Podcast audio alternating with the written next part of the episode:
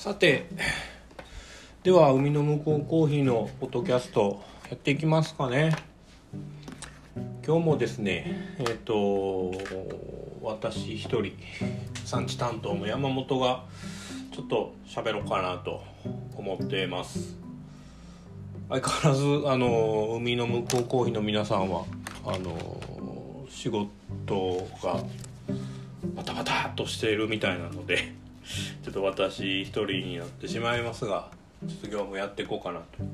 で今日もちょっと前の続きみたいな感じでやる予定なんですけどえっ、ー、とまあ聞いてる方で、えーと、実際に僕らのコーヒーを買ってくださる方々にまあちょっとしたアナウンスみたいなんで言うとえっ、ー、と最近入ってたコーヒーでいうとガテマラが4種類ぐらいあ入りましたね。えっ、ー、といつも通りのまあエスメラルダ農園イエローブルボンのやつと。であと苗木プロジェクトと言われるやつですね。フライハネスのもの。であとガテマラのカフェピューマ。ピューマ守ろうぜっていうコーヒーですね。でえっ、とあとウエウエテナンゴでウエウエテナンゴはあれですよ。あのどこだっけ？ヒダルゴの農園ホヤグランデだったかな？だったと思いますけど、えっと、それじゃなくて新しい農園に変わりました。ランチョカルメラ農園と言われるものですね。でそれぞれに品質的にはあの美味しいなと思います。で特にそうだな。なんかあの例年並みみたいなのもあればあなんか今年やたらうまいなみたいなんていうので言うとアンティグアのイエローブルボンはあらなんか今年美味しいですねっていうようなあの印象です。なのでちょっとぜひ試していただきたいなと。であとは、えーと、デカフェのコーヒーコロンビアのウィラーのやつですね。サンアグスチンのやつ。が入りました。でまたちょっと中米に戻るとコスタリカのあのジャガーハニーっていう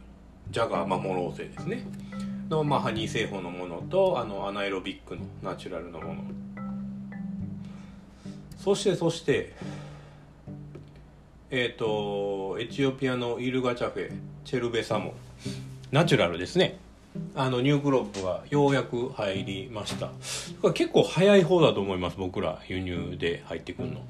なので、えっと、こちらあのぜひ、えー、試してみてください。今回はねあのジャス認証がなんかあつけたみたいですね。なのでこちらも。あの美味しかったです。ナチュラル香もしっかりあるしで何より結構やっぱ甘いですね今回のやつは。がその甘みみたいなんていうのをぜひ感じていただけると嬉しいなと思ってます。あとイルガチャフィとかエチオピアでいうと、まあ、ウォッシュが先に、えーと、ニュークロップで入荷しててあのイルガチャフェのうんとイディドとゲルセイってやつですね。であのこちら、まあ、華やかさのものとなんかすごいこう甘い、えー、フローラルな感じみたいなんていう風なところも出てるものになります。だからまああのお気に召す方を買っていただければいいかなと。あの品質高いです。こちらもぜひご検討いただきたいなと。であと僕はなんか一目惚れして買っちゃった。あのジマの方のコーヒーですね。このコーヒーは僕は好きですね。美味しいなと思います。あのなんかそのエチオピアってそのスパイシーな感じってよく言ったりするんですけどまさにこのジマのコーヒーがスパイシーな印象があるのでうん。でなんか昔ってジマってなんかガチャガチャ豆というかあの豆面がすごく悪いコーヒーが多かったんですけどもうもうもう素晴らしいですよ。このウォッシュは。アピアランスも綺麗だしで香味的にもやっぱ特徴あるしと。まあイルガチャフィとまた違う特徴があってあやっぱなんかこういうふうにこう産地は同じだけどエリアが違うとこうも違うかって思うようなコーヒーでなんかコーヒーってやっぱ面白いなと思わせてくれるものだなと思っています。ですねまあなんかこんな感じであの、まあ、他にもそれこそ今月7月はもう続々と豆が入ってきますだからちょっとそこら辺もなんか紙、えー、なんかあの覚悟しといてください。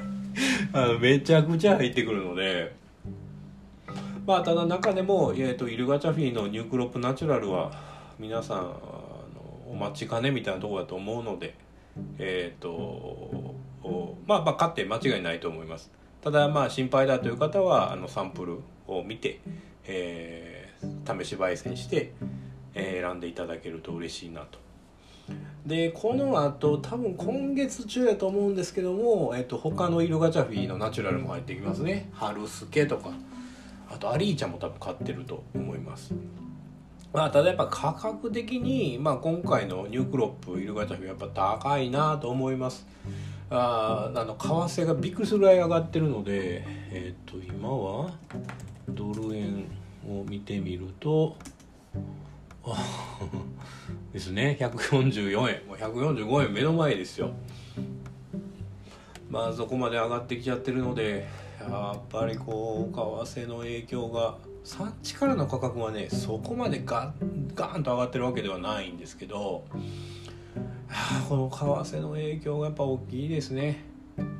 なのでまあそこら辺があるのでえっ、とまああつまりこうニュークロップのやつ高いけど前のクロップ、えーと、アリーチャの前のクロップですねか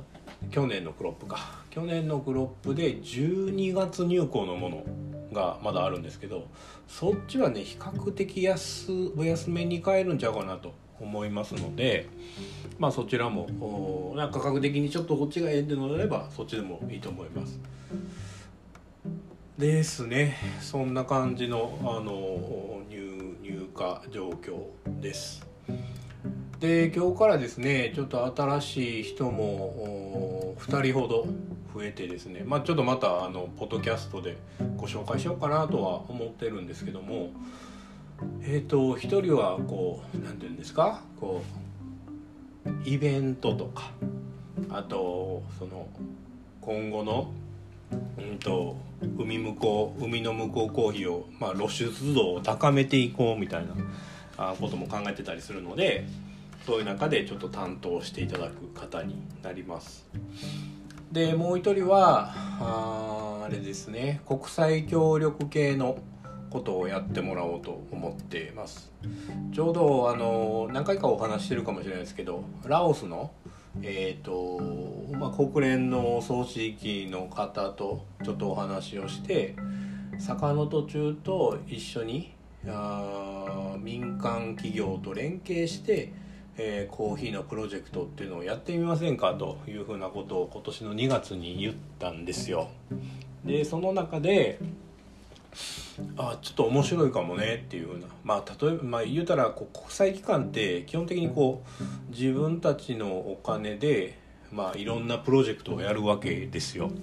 例えば2年間とか3年間とかいろんな形でコーヒーだけじゃなくて農業の違う作物とかであったりで全然作物とか関係なしにえっ、ー、と自自給率ではないなその栄養失調みたいなところをなくすためにあプロジェクトやったりただやっぱやって終わりみたいになっちゃうことって結構あるんですよね。そこに例えばこの民間の企業とかが一緒にこうやりましょうってなるとまあこう出来上がった作物とかそういったものの履けるマーケットっていうところまで確保できる。2年間終わりましたあとはバイバイじゃなくて2年終わったとしてもあ2年間やった終わったとしてもそこからの何て言うんですかこうマーケットっていうようなところも確保できると。いうふうに、えー農家さん側からしたら慣れたりするのでまあこう僕らとしてもこうなんていうか会社として投資するみたいなあところっていうのがなかなかしにくい、部分っていうふうなのを彼らのお金をこう一緒に使いながらプロジェクトやれるっていう意味ではすごくありがたいので、まあ、そういうのをやり始めたと。っていう中でまあこれちょっと僕一人でやるにはちょっと仕事量的に多いなというので一人、まあ、国際協力系の部署というのを海の向こうコーヒーに立ち上げてですねで今現在やり始めているといった感じです。なのでまたこれから詳しい詳細とかもご報告していけれるかなとは思ったりしますしこのラオスだけじゃなくて違う産地でもいろんなやり方を考えてます。生産者さんたちを日本に呼んでで日本のマーケットっていうのを知ってもらったりで逆にこうロースターさんたちを海外で、えーとまあ、これはツアーみたいな感じになるかもしれないですけどね。あツアーっていう風な僕らあのツアーの観光業の免許みたいなの持ってないのでツアーやりましょうって言えないんですよね。一緒に行きましょうみたいな言い方になるんですけど。まあ、そこをちゃんとこう大手を振ってツアーというふうにやりたいので、まあ、今現在こう観光業の会社さんと連携してちょっと産地ツアーというのを考えたりしてますのでこちらも交互期待というふうな感じです。あということでものすごい量の人が増えていきますあと一人また入るんですよねどういうのでもああいや人が増えるなと思いながらで僕はそこまで、まあ、人をこう何て言うんですかあの教えるとかコーチングするっていうのはそこまで得意な人間ではないのでまあいい機会やなというので学ばしてあもらってます。もういろんな形で。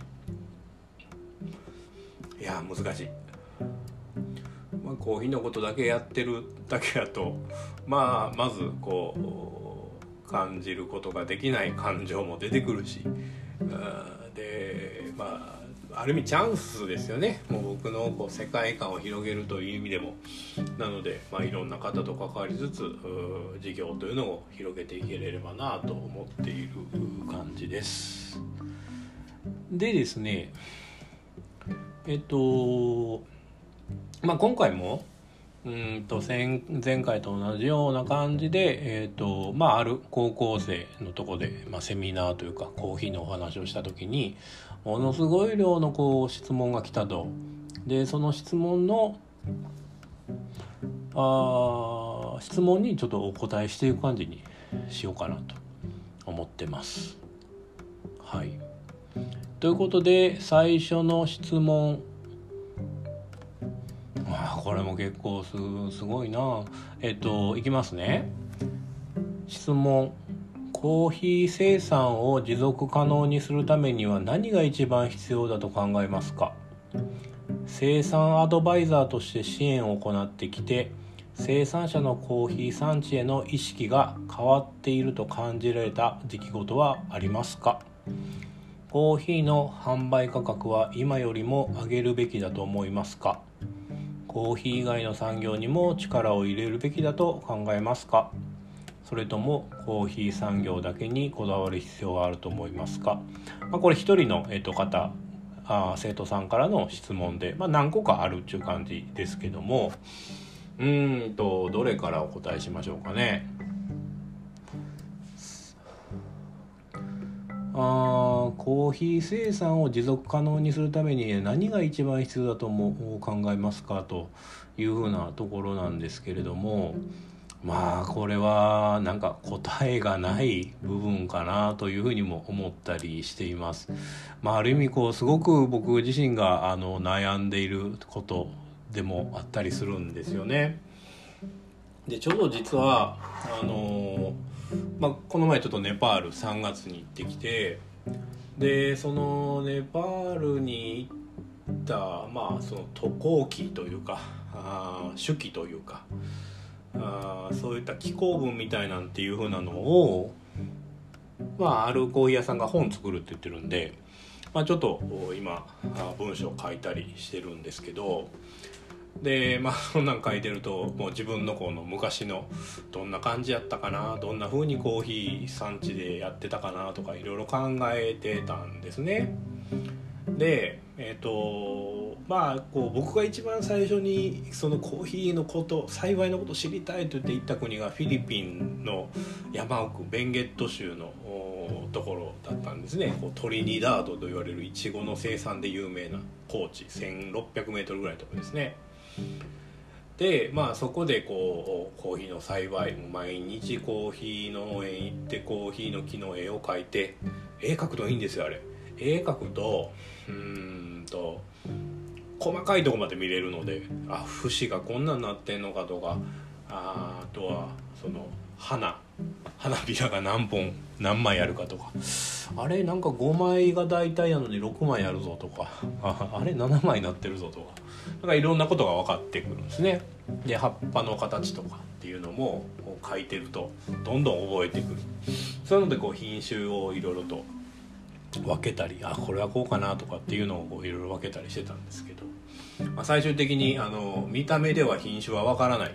というふうな結論に至ったんですけどね。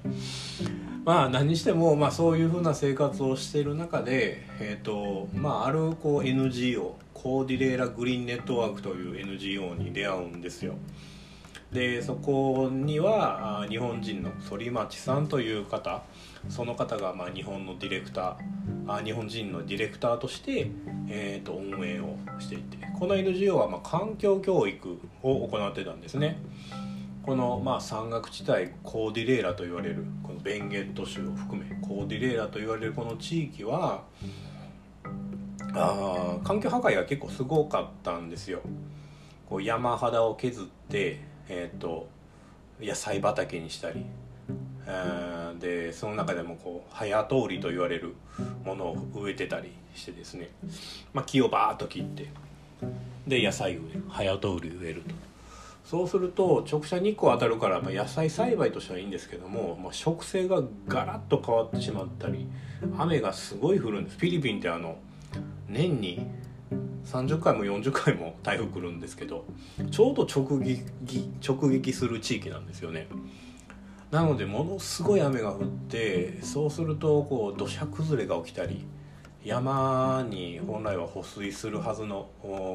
木がなくなってしまうので木の根っこがなくなってしまうのでうんと山の保水力がなくなって結果的に村に水がなくなってしまうと。まあ、そんなことがあってですね、まあ、そういった課題感もありあったのでこのコーデュレーラグリーンネットワークは環境教育を行ってましたでその環境教育のやり方っていうのも結構面白くてただただこうワークショップみたいなんで農家さん集まって、ね、環境っていうのはねみたいな話は全然しないんですよやり方としては小学校とかに行って学校の先生生徒であと父兄の方。こういった方々に、えーと、全員参加してもらってで、えーと、日本人から読んだ講師っていうのは役者を呼ぶんですよ。で劇をやってもらうんですね。で、えっと、先生に「あなたは川になってください」この村の村に流れてるこの一番大きい川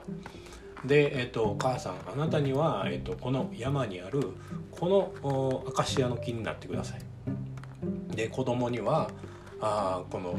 と農家さんの役をやってもらいます。まあそんな感じでこう自分たちがあのどういうふうな役割かっていうふうなこの自然になりきるみたいな、ね、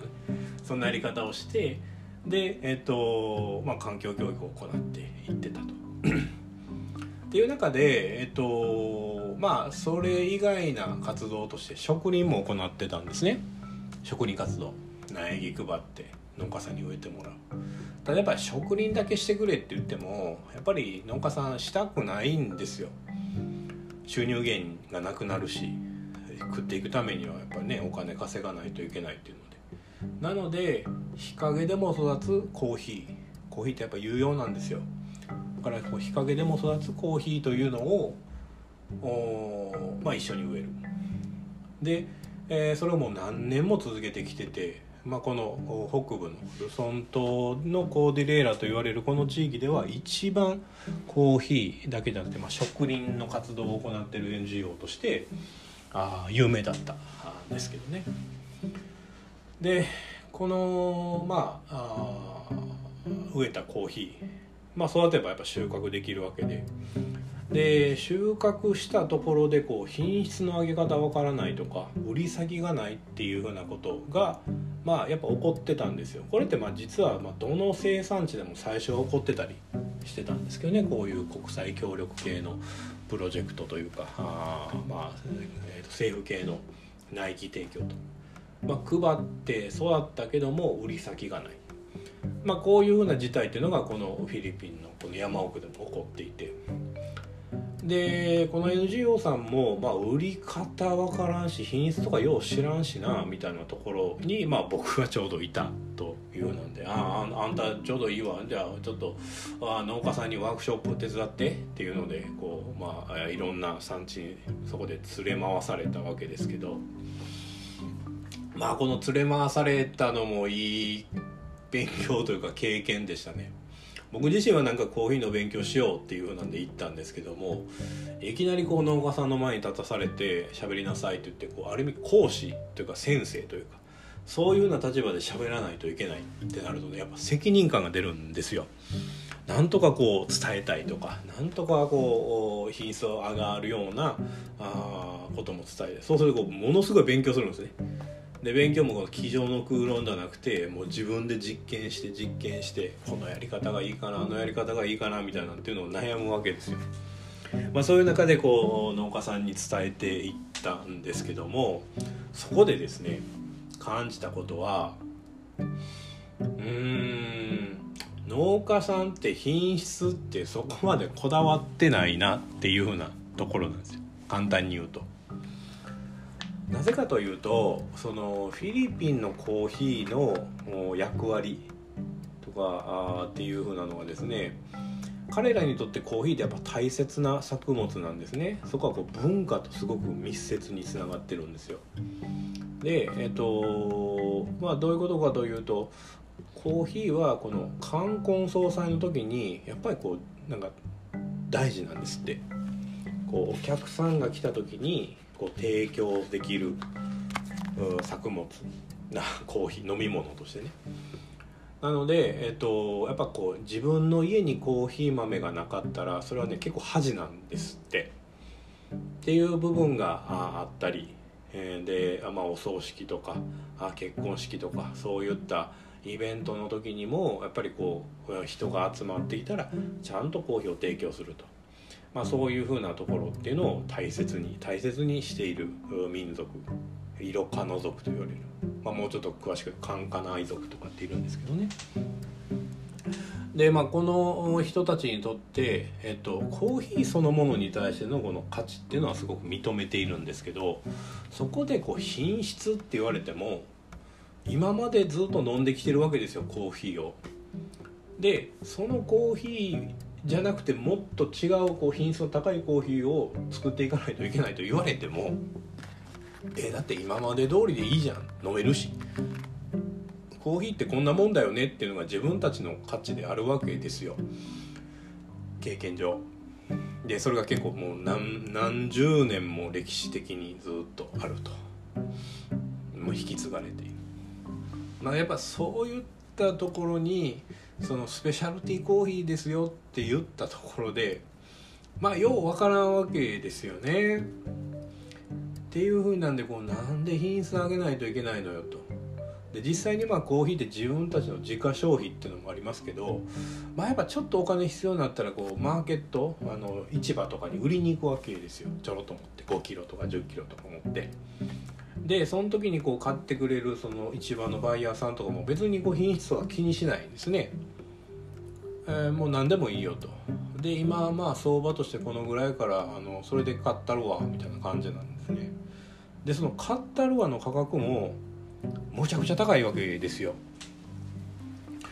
今だったらもう多分1000円以上するんじゃないかな、まあ、1000円近くとかな分からんけど1000円以上多分すると思います。キロで。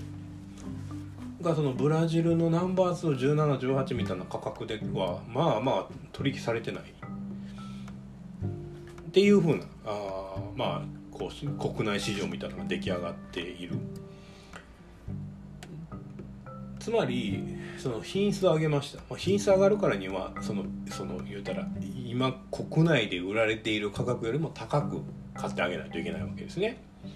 じゃあその品質上がりましたっていう高く買ったものを日本に持ってきてさあ日本あフィリピンのコーヒーですよというふうなんで売った時にまあ例えば海の向こうコーヒーにはいろんなコーヒーがあるじゃないですか。エチオピアのコーヒーもあるガテマラのコーヒーもあるブラジルもあるインドネシアもある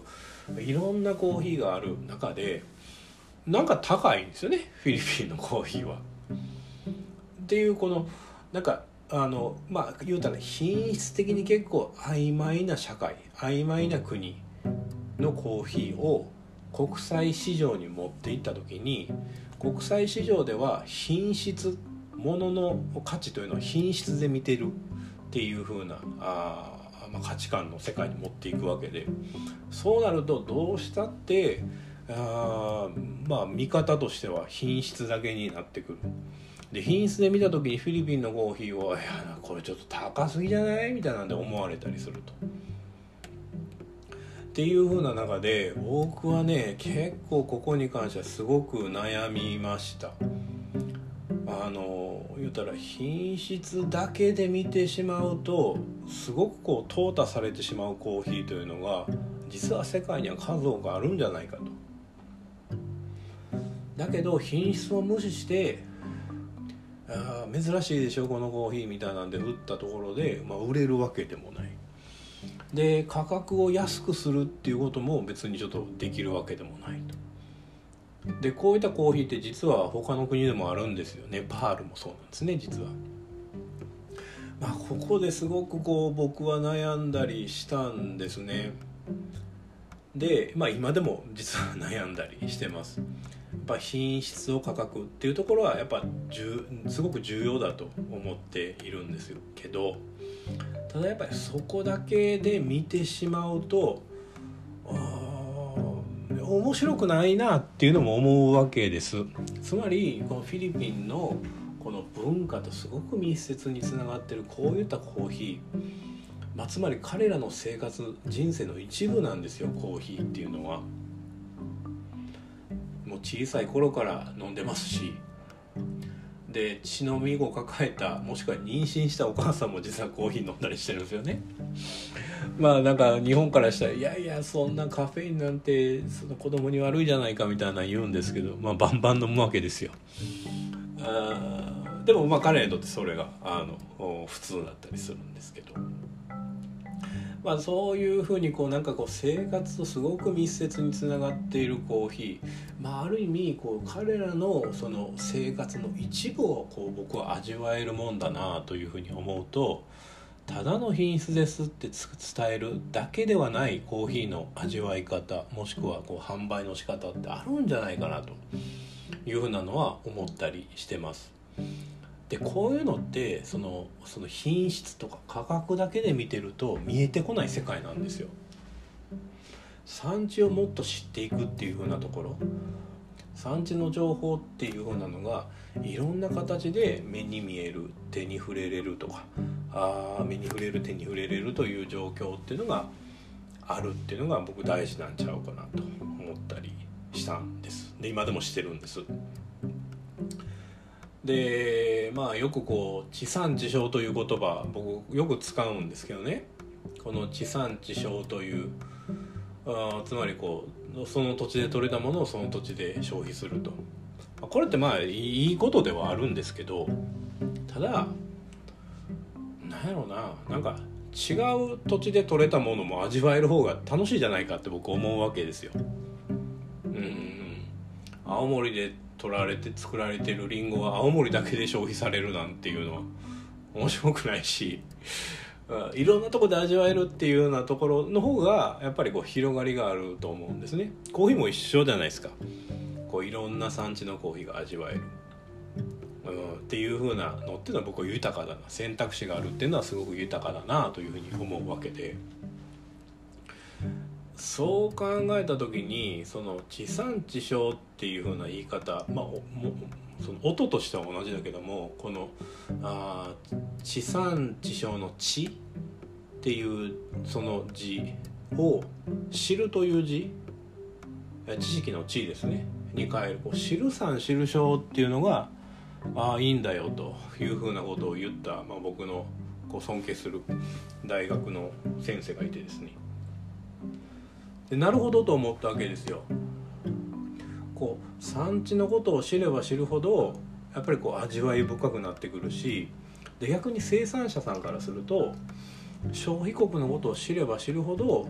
もしくは消費のことを知れば知るほど自分たちのコーヒーもしくは農作物っていうものに愛着が湧いてくるしやっぱこの知るっていうふうなことこそがやっぱ大事なんだろうというふうに僕は思うんですね。なんかそういう中でこう持続可能という言葉サステイナブルという、まあ、この言葉っていうのがちゃんとこう地に足つけて、えー、広がってくるんじゃないかなというふうに思ったりしています。というのでまあなんかあ僕はですねいろんなコーヒー屋さんでコーヒーのお話をする機会もあったりするんですけどあこんな話をよくしたりしています。なのでまあ聞いてる このコーヒー屋さんの方とかもしいれば呼んでくださいあの僕はもう結構フットワーク軽く「あ行きます行きます」みたいな感じで行けるのででその御社のコーヒーのお客さんお茶のお客さんとか呼んでコーヒー飲みながらいや産地の話をなんかグダグダ喋るみたいなんていうのもうたまにやっても面白いんじゃないですかあの全然そういうの僕はウェルカムなのででまあそういったこう小さなまあ中でのこう広がり、まあ、こう草の根的な広がりっていうのが実はなんか大事やったりするのかなというふうに思ったりしています。このまあ言うたらコーヒーって日本においてはあまあ経済、まあ、事業性か。事業性というところを基軸に考えるもの。で産地においては文化とか生活に密接に結びついてるもの。やっぱこういうふうなこう捉え方が違うんですよね、まあ、だからこそ、まあ、やっぱりそこをこう違うものだからこそ品質っていうワードとかあ基準っていうふうなんでこう結びつけてたりするんですけど。でもいやそれ以外にその生活のとこ知っていこうよとか。で逆にそのコーヒーを事業で捉えた時にはこうなんだよっていうふうなところをそれぞれが理解していくっていう、作業。むちゃくちゃ大変なんですけどね。そんなおもう一朝一夕でできるもんじゃないですけど、こういったことがなんか大事になってくるんじゃないかなというふうに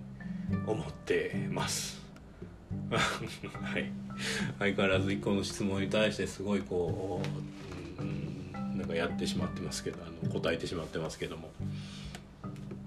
でえっとまあコーヒー、えー、次に、えー、生産アドバイザーとして産地をあ支援を行ってきて生産者のコーヒー生産への意識が変わっていると感じられたことはありますか？と。いうふうなところですね。まあここに関してはまあなんかこの大なり小なりやっぱありますよ。でやっぱそういうのが僕楽しいです。例えばですねあミャンマーのフェナパと言われる村があってでそこにこう女性の生産者がいるんですよドブシュエと言われるでこの生産者さんはもうものすごい僕長い付き合いなんですよね一人でコーヒーのなんか栽培のコンサルみたいなやってた時からの付き合い。坂の途中なんていうもう言葉も知らなかったようなあ海の向こうコーヒーなんてまだ出来上がってなかった時のお話ですけど。でその時に、えーと、その女性の生産者は、まあ、庭先？裏庭というか。そこでこうコーヒー栽培やってたんですよ。でえっ、ー、と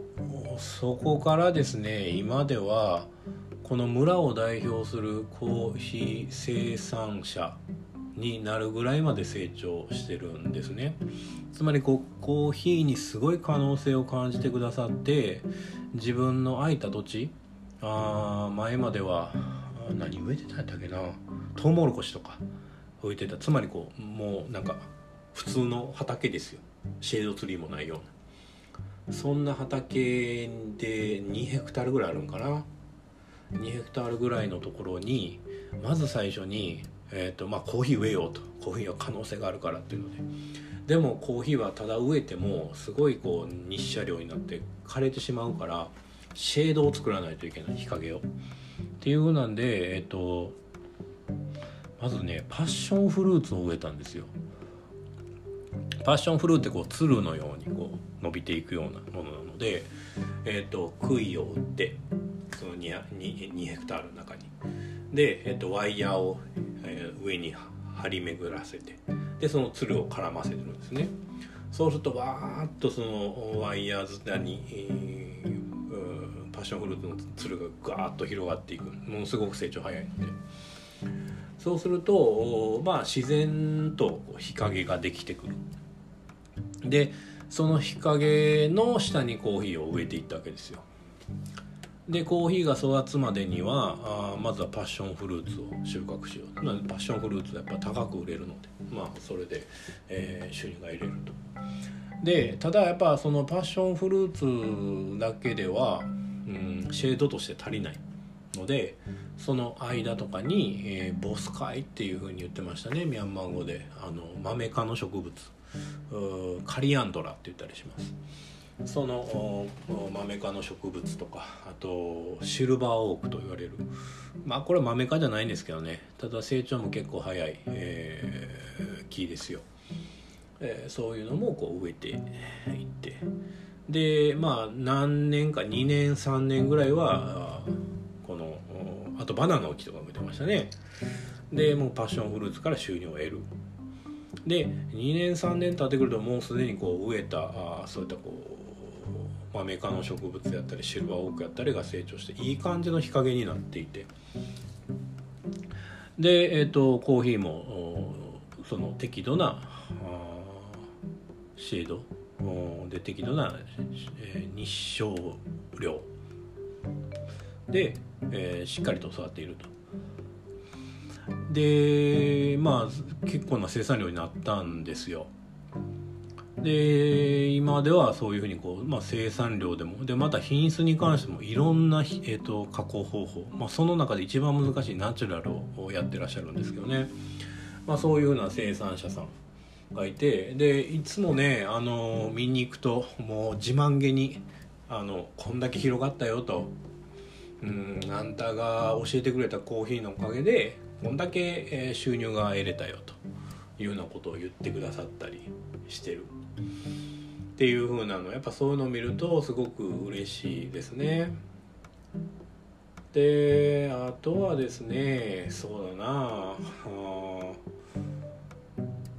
こう加工方法とかでうんとこの方法を試してみるといいよという風なので例えばそのマーケット日本のマーケットではやっぱりこう通常の水洗式だとどうしてもこう東南アジアって青っぽいこう野菜っぽい感じの香りが出てしまったり土っぽい感じの香りが出てしまったりするのでやっぱもうちょっとこうクリーンカップのものとか甘みがもうちょっと欲しいとかなるんですよね。でそうなった時にまあそのアナエロビックなんてまだ流行る前ですよ入る前にやっぱちょっと発酵法を変えていこうよっていう風な中でうんとまあできるだけいい感じの微生物だけ残そうというのでこう発酵する時にこうグレインプロとかプラスチックの袋の中に入れて果肉除去した、まあ、あのパーチメントですよパーチメントその中に入れてこう、結んで置いとすごい美味しくなるんですね。っていう風なのでえっとそういうのをお伝えしてで実際にやってみると品質上がったっていうので喜んでくれた。っていうのもあったりします。でこの方法っていうのは僕どこで知ったかというと東チモールなんですよね。東チモールのある標高 1800m ぐらいの、えー、と村エラトイ村というのがあってでそこにたまたま行った時にえっ、ー、とほったらかしになってる発酵した豆があったんですよ。こうあの袋に入って太陽光をバッチリ浴びて。でいやこんなんもう発酵になっちゃってるよっていうふうに思ってたらそのコーヒー飲んでみたらものすごいこうフルーティーなんですね。あんなに太陽光に当たってあんだけ熱を持ってたのになんでこんな美味しいんやろうっていうふうに考えた時にこうやっぱそういうことやったんですよ。こう空気に触れてない状況を作るっていうことでかなり美味しさが増していた。甘みも増していたっていうので。でこの方法をじゃあ違う国でも試してみようで実際やってみたらそういうふうに美味しくなったっていう風な経験があって。で、まあ、こういうふうにこう違う生産国で、えー、と成功したものをお、まあ、また違う生産国で紹介してみるとお、まあ、そういったらこう品質が自分でも分かるぐらい生産者自身でも分かるぐらい品質が良くなったっていうふうなところでこう品質に対してのこう考え方っていうのがもっと真剣に向き合うようになったという生産者もいたりします。やっぱりこういうふうにこうなんかコーヒー生産の意識っていうのがどんどん変わるなっていうふうなところこう希望に感じてくれてたり、え、するっていうのはいいなというふうにもうなんかこれが醍醐味ですよね。でしかもそういったコーヒーがちゃんとこう日本でも売れるっていうふうなところまで持っていけれるとこれがたとえすごい小さな生産量だったとしてもものすごく僕は嬉しいです。はい。で次がコーヒーの販売価格は今よりも上げるべきだと思いますかと。いうふうなあご質問なんですけども、うん、これはどうどう思いますか皆さん。コーヒーの価格って今より上げた方がいいんですかね？どうなんですかね？ね。これはいやそれ上げて売れるんだったら上げていくのはありじゃないですか？とは思いますけど。でもねむむやみやたりに上げるのもそれは違うし。ねそこら辺って難しいなっていうふうに思います。だからコーヒーってやっぱりこうなんやろな。あの低賃金に支えられてる部分って僕本当に大いにあると思うんですよね。こう例えばですね、うん、ハワイとか。ハワイのコーヒーって高いじゃないですか。あれの大半がえっ、とまあ労働力のコストなんですよ。で農園主はもちろんアメリカ人が結構多いんですけどでもそこでこう働いてるピッカーさんって、えーと、メキシコ人が多かったりするんですよねメキシコ人があハワイに来てで収穫する人間としてあ労働力として使われている、まあ、それでも高いんですよ。でえっ、ー、とタイとかもそうですね。タイも最近やっぱ経済成長が著しいのであぱり労働力が高くなっていってます。でやっぱそういうふうなところがあ大いに価格にやっぱ反映されてしまっている。で生活レベルっていうのもいやそれこそハワイでねあの一食食べるのにレストランとか行きゃもう20ドル30ドル当たり前みたいなあ世界ですから。それはこう生活レベルも高い。でタイも同じです。まあ、そういうふうにこう僕がこの前行ったタイのドイチャンと言われる地域はですねもうリゾート開発されていてですね1泊15万とかですよ。そん誰が泊まんねんみたいなで聞いたら「いやこれ外国人じゃないよ。タイのバンコクの人とかよう泊まりに来るよ」みたいな感じなんですって、まあ、そういうふうなこう経済成長が著しいような国で作られるコーヒーはそれは高くなるよねというふうなところ。で一方でえっ、ー、とラオスとか。ラオスは言うてもまだ安いんですよ。まあ高い高いという言われてますけどねでもでもまあ安い方ですねまあそういうふうなあまあそれはなぜかというとやっぱりこう経済的なあ成長っていうのがまあ隣国のタイと比べると、まあ、まだまだあゆっくりとしている。まあ、そういうふうなこう国の経済成長とかあまあそういうことに起因して、えーと、労働力、まあ、1日の日当をですね。大体日当でもらったりするらしいんですけど日当の金額っていうのが全然違いますね。あ大体ラオスとかっていくらかな？1日5ドルとか。あそんぐらいじゃないですかね。日当。今で言うと144円なのであ700円ぐらいか。1日700円ぐらい。まあただこの 今の日本円の為替だから、まあ、5ドルっていうのはずっと変わらず5ドルなので。まあ、まあ、どれか600円とかねそんなもんだったと思います。というようにあ販売価格がなんか安かったりとか今まであんまり変わらなかったみたいなんていうのは実はこの生産国の労働力低賃金に支えられていたというところがあるので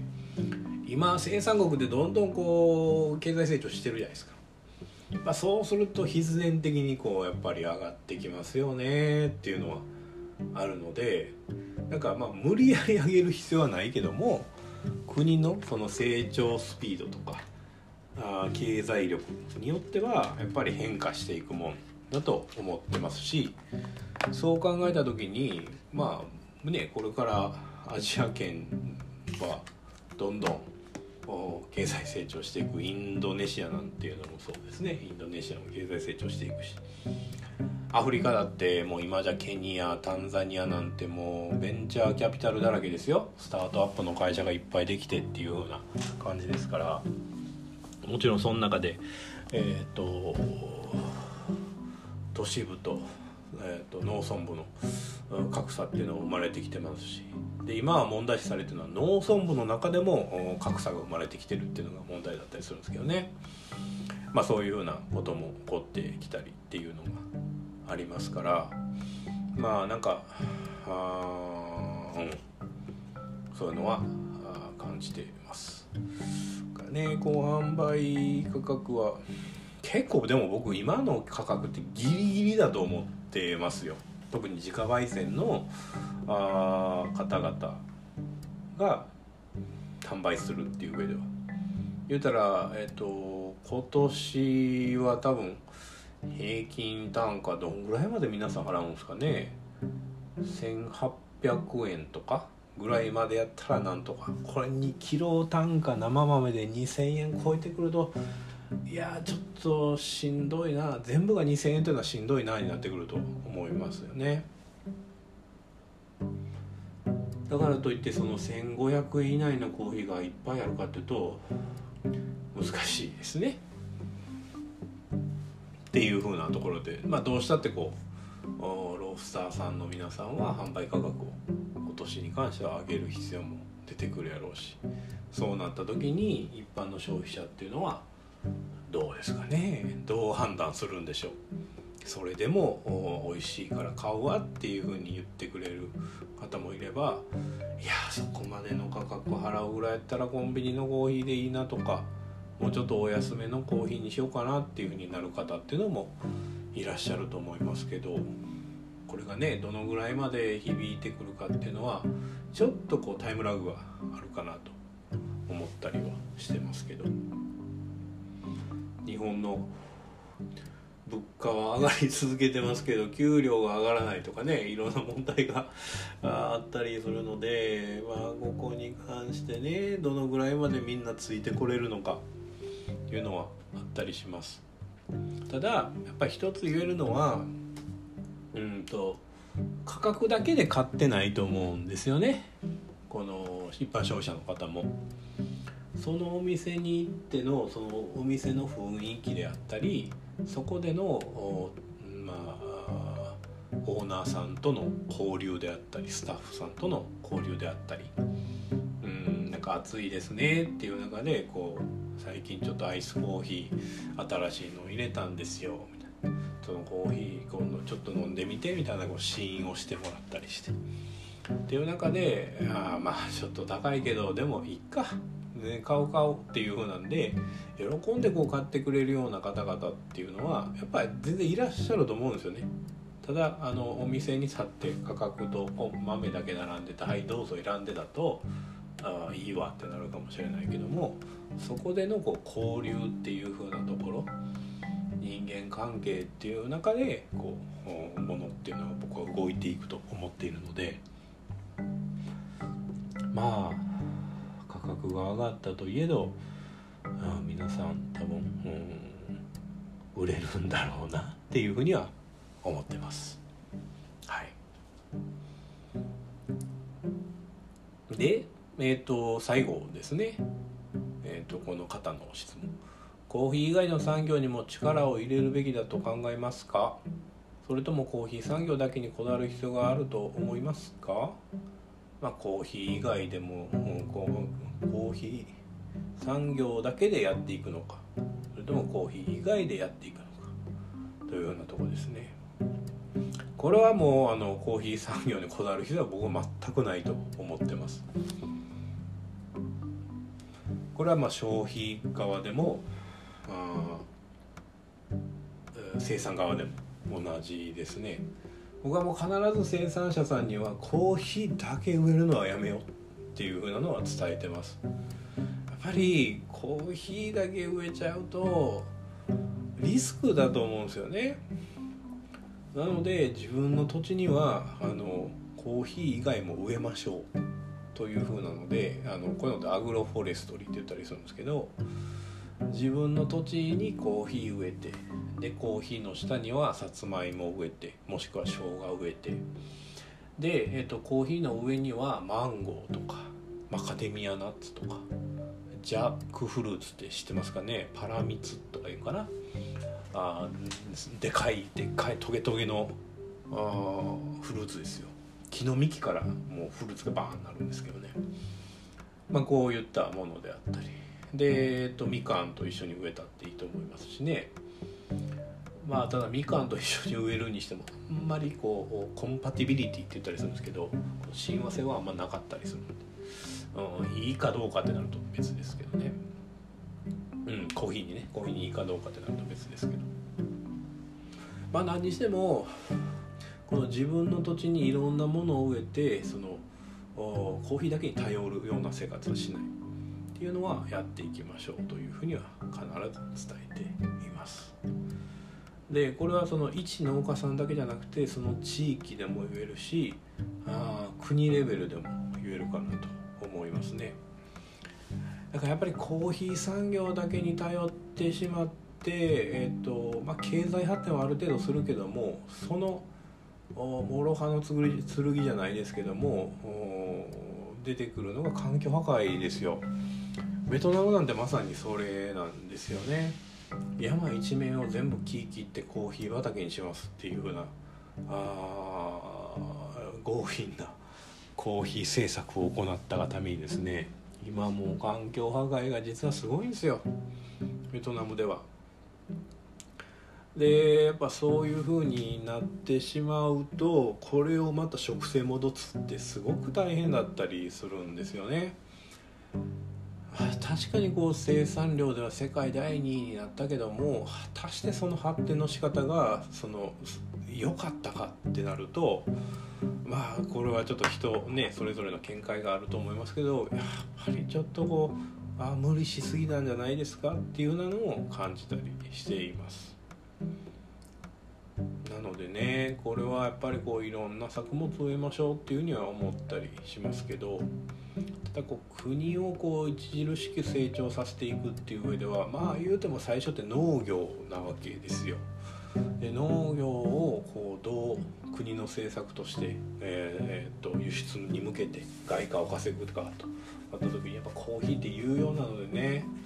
うん使いたがるんですけども、まあ、無理なコーヒー生産とかをやってしまうと、うん、いろんな環境への負荷っていうのが出てくると僕は思ってます。じゃあだからといったような鉱物？鉱山開発とかマイニングって言ったりしますけどあれがいいかっていうとあれもねよくないんですよね。僕はねそのフィリピンに行ってもう本当になんかもう悲しい思いになった地域があってですねでそれはそのベンゲットバギオと言われるまあ言うたらこうと所沢とかか 所沢じゃない軽井沢みたいなところですよ。まあ避暑地。でまあマニラのセレブとかも来るような、まあ、その避暑地。そこから車でほんと15分ぐらいのところに、えー、マンガと言われる地域があってですね。この地域はそのポケットマイナーと言われる、うん、マイニングつまりこうこう鉱山開発をやってるような小さな農家さんというかそういった人たちがいるんですね。その人たちどういうふうにこうな何をやってるかっていうとそここう自分の土地に穴を掘るんですよ。